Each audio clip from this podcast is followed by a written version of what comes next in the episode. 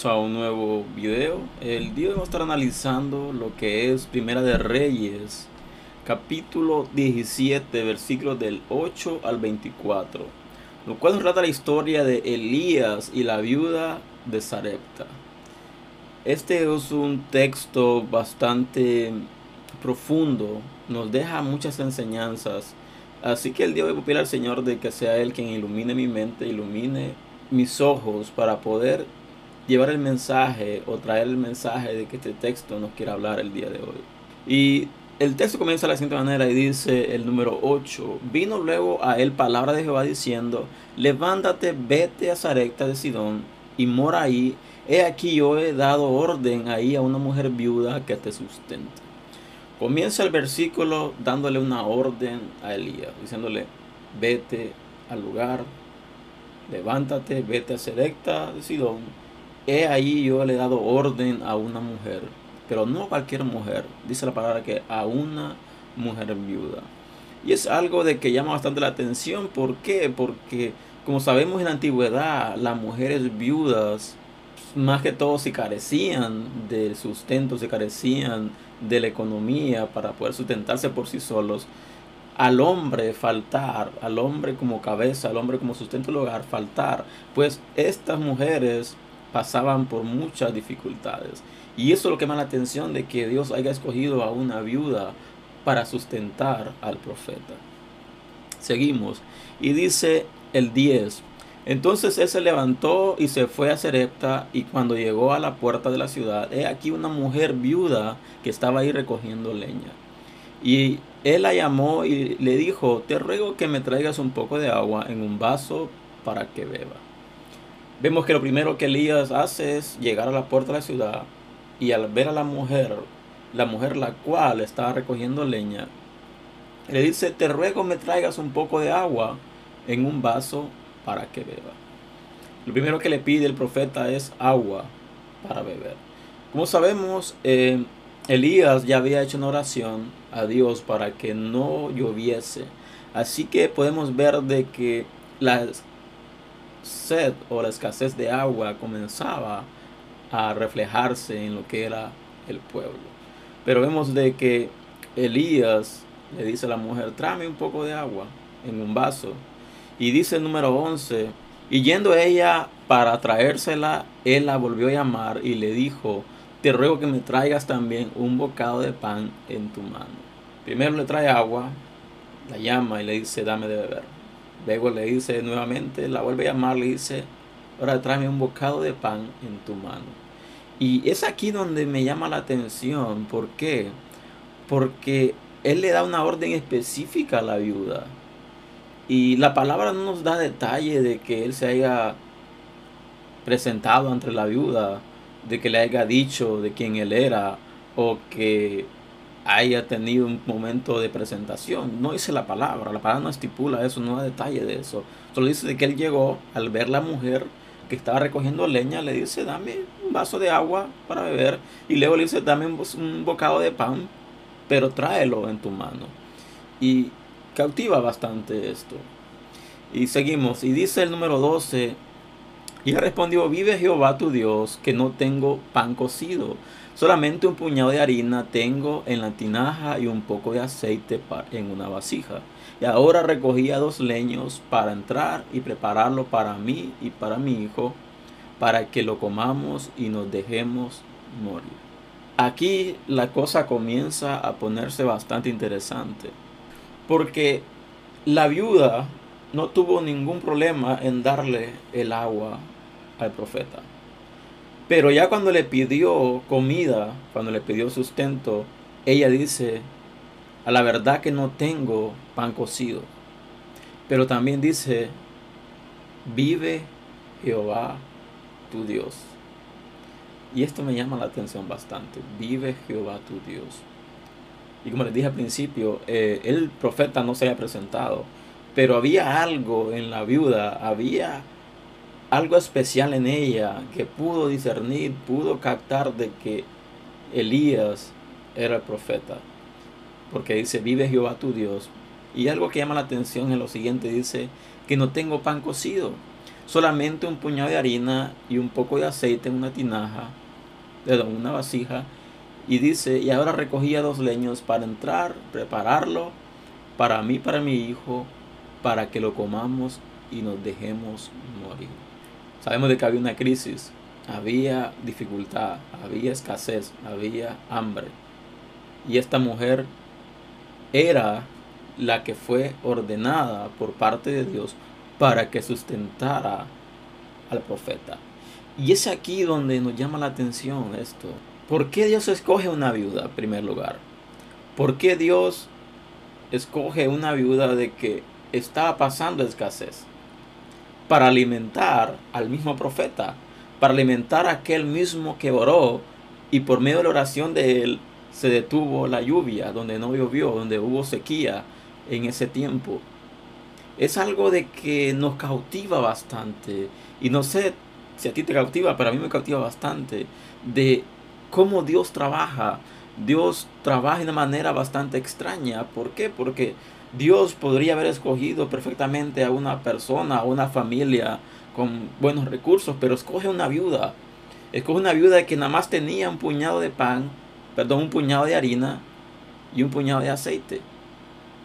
Y la mujer hace una confesión y dice, a la verdad que no tengo pan para darte, no tengo cómo sustentarte, pero lo único que tengo es un puñado de harina y un poco de aceite.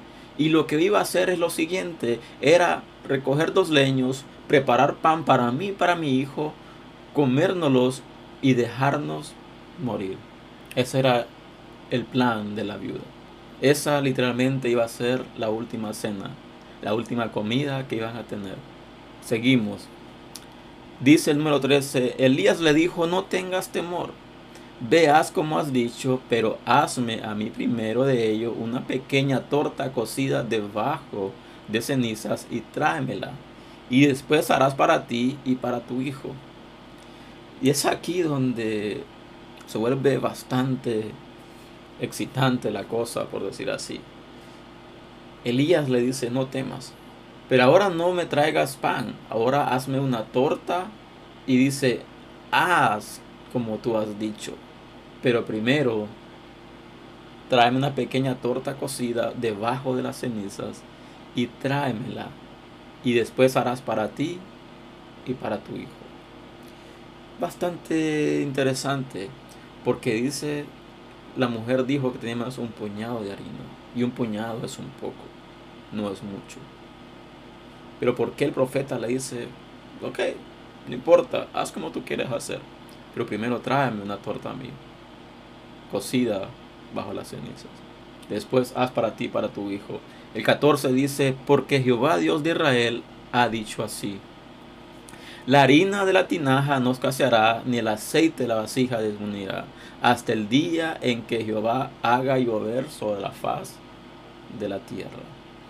Aquí vemos el profeta haciendo una declaración, haciéndole una promesa a la viuda, diciéndole, dame una torta para comer, después haz para ti, para tu hijo, porque así dice Jehová la harina la tinaja no escaseará, ni el aceite de la vasija disminuirá, hasta el día en que Jehová haga llover sobre la faz de la tierra.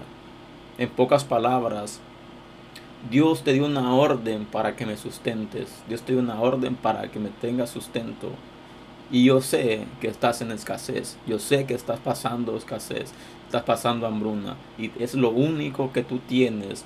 Pero Dios te dice que si tú alimentas al profeta, si tú alimentas, le sustento al profeta, la harina ni el aceite dirán hasta que vuelva a llover sobre la faz de la tierra. Había una promesa bastante grande, había una promesa bastante fuerte para la viuda. Y dice más adelante el 15, entonces ella fue e hizo como le dijo Elías, y comió él y ella y su casa muchos días. Aquí vemos la promesa de Dios manifestándose automáticamente. El poder de Dios manifestándose automáticamente. ¿Por qué? Porque dice la palabra de que comieron tanto ella como el hijo por muchos días. El 16. Dice, y la harina de la tinaja no escaseó, ni el aceite de la vasija menguó, conforme a la palabra que Jehová había dicho por Elías. Y esto es lo que quiero que analicemos un poco, que profundicemos un poco. Cuando tú estás sometido a Dios, cuando tú estás caminando conforme a como es que camines, si tú comienzas a tener una comunión con Dios, comienzas a buscar a Dios de todo tu corazón, comienzas a someterte hasta lo más mínimo a Dios, Dios comienza a tener un trato contigo, comienza a haber una comunión contigo bastante estrecha, llegar al punto donde Él te habla claramente lo que Él quiere que tú digas, lo que Él quiere que tú hables a los demás. Y aquí vemos de que Dios le habló a la viuda por medio del profeta y ella al ser obediente a lo que el profeta le pidió, hubo un cumplimiento de la promesa de parte de Dios. Dice el 17, después de estas cosas aconteció que cayó enfermo el niño del ama de la casa y la enfermedad fue tan grave que no quedó en el aliento. Leíamos en el 13 cuando Elías le dice, no temas, ve y haz como has dicho, pero primero dame una torta. Aquí vemos el 17 donde dice que aconteció que el hijo cayó enfermo. ¿Y cuáles fueron las palabras de la viuda cuando el profeta le pidió la torta? Le dijo, a la verdad no tengo pan cocido. Nada más tengo un puñado de harina y un, poco de aceite, por lo cual recogí dos leños para hacerlos para comer yo y mi hijo y echarnos a morir. Esas fueron las palabras de la viuda. Aquí vemos dos situaciones paralelas. En primer lugar, vemos que el profeta le dice, dame una torta, dame de comer, dame sustento. Y te digo de que no escaseará tu provisión. La palabra del profeta se cumple, pero lastimosamente también se cumple la palabra de la viuda. ¿Por qué? Porque el hijo de ella cae enfermo y muere. Dice el número 18, y ella dijo a Elías, no tengo yo, ¿qué tengo yo contigo, varón de Dios? Has venido a mí a traer a memoria mis iniquidades y a hacer morir a mi hijo. Aquí vemos la viuda comenzando a reprender al profeta. le dice, ¿qué tengo contigo? Has venido a traerme a memoria mis culpas, mis iniquidades, mis pecados, mis faltas, mis transgresiones, para hacer morir a mi hijo. En pocas palabras, no ha importado el sacrificio que yo he hecho de darte el único que tengo a ti para sustentarte a ti después de ser una viuda. No te basta con eso, sino que vienes a mi casa a tomar lo que es mío y a su vez permites que mi hijo muera? Es una pregunta, es una... Vemos la mujer comenzando a confrontar al profeta.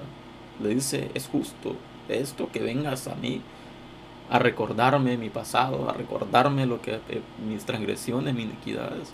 El 19 le dice, él le dijo, dame acá tu hijo. Entonces lo tomó de su regazo y lo llevó al aposento donde él estaba y lo puso sobre su cama. El 20 dice, y clamando a Jehová dijo, Jehová Dios mío, aún a la viuda en cuya casa estoy hospedado has afligido, haciéndole morir a su hijo. Aquí vemos Elías clamando a Dios y diciéndole a Dios, ¿por qué? ¿Por qué has afligido inclusive a esta viuda? porque has permitido de que ella venga, venga donde ella, que me sustente, y tú haces morir a su hijo. Y dice el 21, y se tendió sobre el niño tres veces y clamó a Jehová y dijo, Jehová Dios mío, te ruego que hagas volver el alma de este niño a él. El 22. Y Jehová oyó la voz de Elías y el alma del niño volvió y revivió. Aquí vemos Elías siendo consciente, dice, esta mujer fue obediente. Esta mujer hizo lo que Dios le dijo que hiciera. Me sustentó, me dio sustento, me dio cabida, me dio un lugar para estar, para habitar. Y ahora muere su hijo.